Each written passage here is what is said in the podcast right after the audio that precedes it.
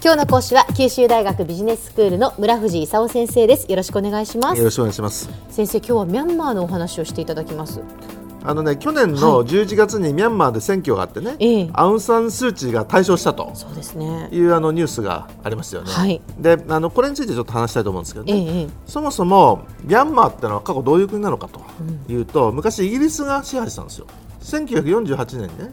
第二次大戦後すぐ、あのスー・チーのお父さんのアウン・サン将軍っていうのが中心になってね。はい。でイギリスから独立したと。うんうん。でその後ね1962年にネミンさんっていうね、将軍がクーデターを起こしてね、ええ。そこからずっと軍政やってたんですよ。はで長いことずっとあのミャンマーは軍政だと言ってたわけですね、でそれで今から二十数年前のスー・チが1990年に出てきてね、ええ。でこの時に、えーミャンマーは選挙で民政化するかもしれないと。うんいう話になってね、はい。で大騒ぎになったわけですよ。えええであのミャンマーのその軍はねええ。えちょっとそういう危ない人はね閉じ込めておかなきゃいかんだろうということで、あの選挙の前に軟禁したんですよ、はい。スー・チーをね。ええ。もう二二十数年軟禁されてたんですけどね。そうですよね。それでスー・チーさんは8割くらい取ってね、ええ。大勝利を収めたんだけど、ええ。軍はふーんと言ってね、軍の政権を続けたと、全然民政化なんかされなかったと。うーんでずっとあの、えー軍があの政権を続けてるわけですよ。はあ。でその後にね、ええ。先生あの、うん。その私小さい頃はまあミャンマーはビルマって言ってましたけれども、うん。そのビルマからそのミャンマーに変わったのってちょうどその頃ですかね、スー・チーさんが軟禁された。あのビルマをえ。ミャンマーと呼ぶっていうのは表記の問題でね、はい。もともとね同じものを英語日本語表記はビルマって言ってたのを、はい。1989年にミャンマーって呼ぶことにしたんですよ。あそうなんですね。もともと同じ言葉あのあの人たち的には同じ言葉なんですよ。ただその我々の呼び方をビルマじゃなくてミャンマーに変えたって言ってるだけなんですよ、ええでもそれは、あのおっしゃる通り1989年はい。の,、あの民政化をしようかって言ってた頃、ええそれが起こったと。でその時に、あの軟禁中の数値所要する NLD が8割の議席を獲得したんだけど、はい軍が嫌って言ってね、うん。でスー・チーさんを自宅軟禁のままにしたと。うん。でその後またね2010年今からまあ56年前にねええ。あの20年ぶりの総選挙だと、はいはい。まあ、あのスー・チーさんも20年くらいそこで、ええ。あの軟禁されてるわけですけえど、ね。ええ総選挙をやってでやったんだけどその時に軟禁中のスー・チーはあの軟禁のままにしとこうっていう話になってるね。ええ。で結局数値はが出てこなくて NLD はねけしからんって言ってボイコットしたんですよ、うん。でその結果その軍があのし支持している USDP っていうねはい。政党が改選議席の8割を抑えて、うん。あのテイン・セインっていう今の大統領がね、はいはい。あの民政化後の大統領に就任したと、うん。でこの時はね NLD 勝ったわけじゃないんだけど、ええ。テイン・セイン大統領はかなり民政化に動いたと言われててね、ええ。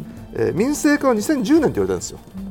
でそういう意味じゃその1990年の民政化を目的とした時は何も起こらなくてね、うん。その後2010年のテイン・セイン大統領から民政化っていうんですよ。テイン・セインさんってその軍から来た人なんだけどでもやったことは結構民政化みたいなことをやったもんでね。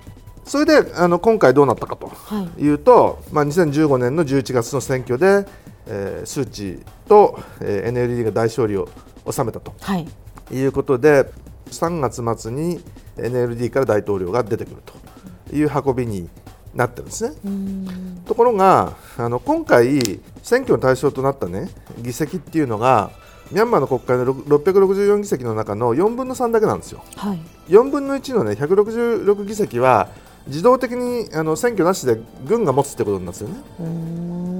うーんで498の選挙対象議席の中の8割ぐらい取ったという話なんですね。はい。で軍がねその自動的に国会の4分の1を持ってると、えそれからその大臣もね3ポスト自動的にあの取ることになっててね、はいはい。国防大臣だとか内務大臣だとかね国境大臣だとかね、そういうのはもう軍がなることになってるんですよ。うん。だってミャンマー憲法の中にねあの憲法改正は4分の3以上の多数を持って行わなきゃいかんと、ところが4分の1軍が持ってるわけですよ。ええ。そうするとその軍が同意しない憲法改正できないという仕組みにそもそもなってるわけですよ。はあ、でもやっぱそれほどやっぱその軍の力っていうのが大きいんですね。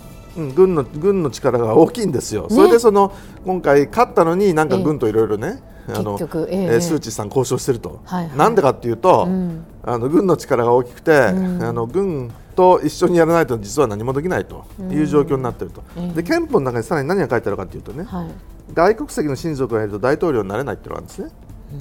でスー・チーさんってあのイギリスにオックスフォード大学留学行っててね。はい。それでそのイギリス人と結婚して息子も2人いるんですよ、であの息子2人ともイギリス国籍なんですよ。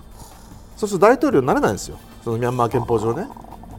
それであのなれないよねっていう話を聞いてねスー・チーがね、私は大統領以上のものになります。こう言ってるわけですよ。それであのもうすぐ大統領を決めなきゃいけないんだけどまだ大統領の名前が上がってないと。うん。でその一つの理由はみんなその誰が出てこようと結局数値が決めるってことはみんな知ってると。うん。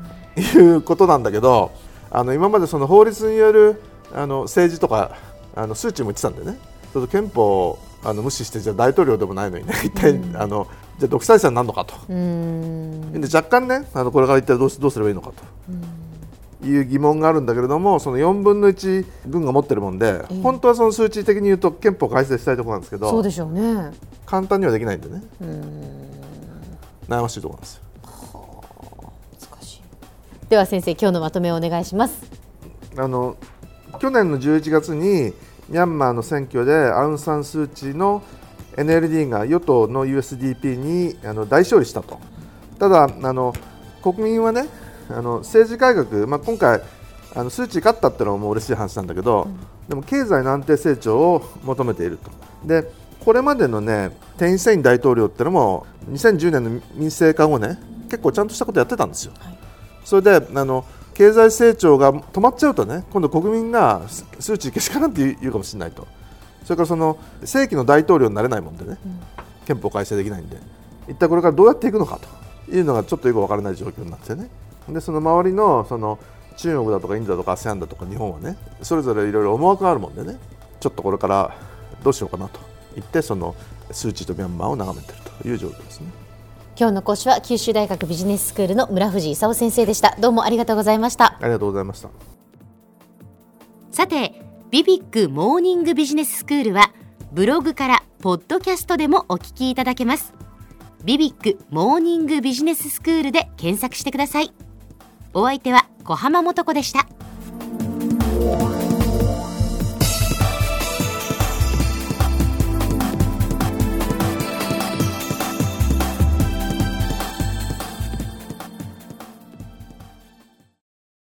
ゾクゾクグイグイメラメラつながる。ゾワゾワハラハラメキメキつながるズキズキ。モワモワほかほか。つながる。キリキリ。ザワザワキュンキュン。ガンガン。ワクワク。うずうず。ドキドキ。ルンルンバクバク。九州人のいろんな気持ちつなげます。九州から輝こう。キラキラつながる。 QTnet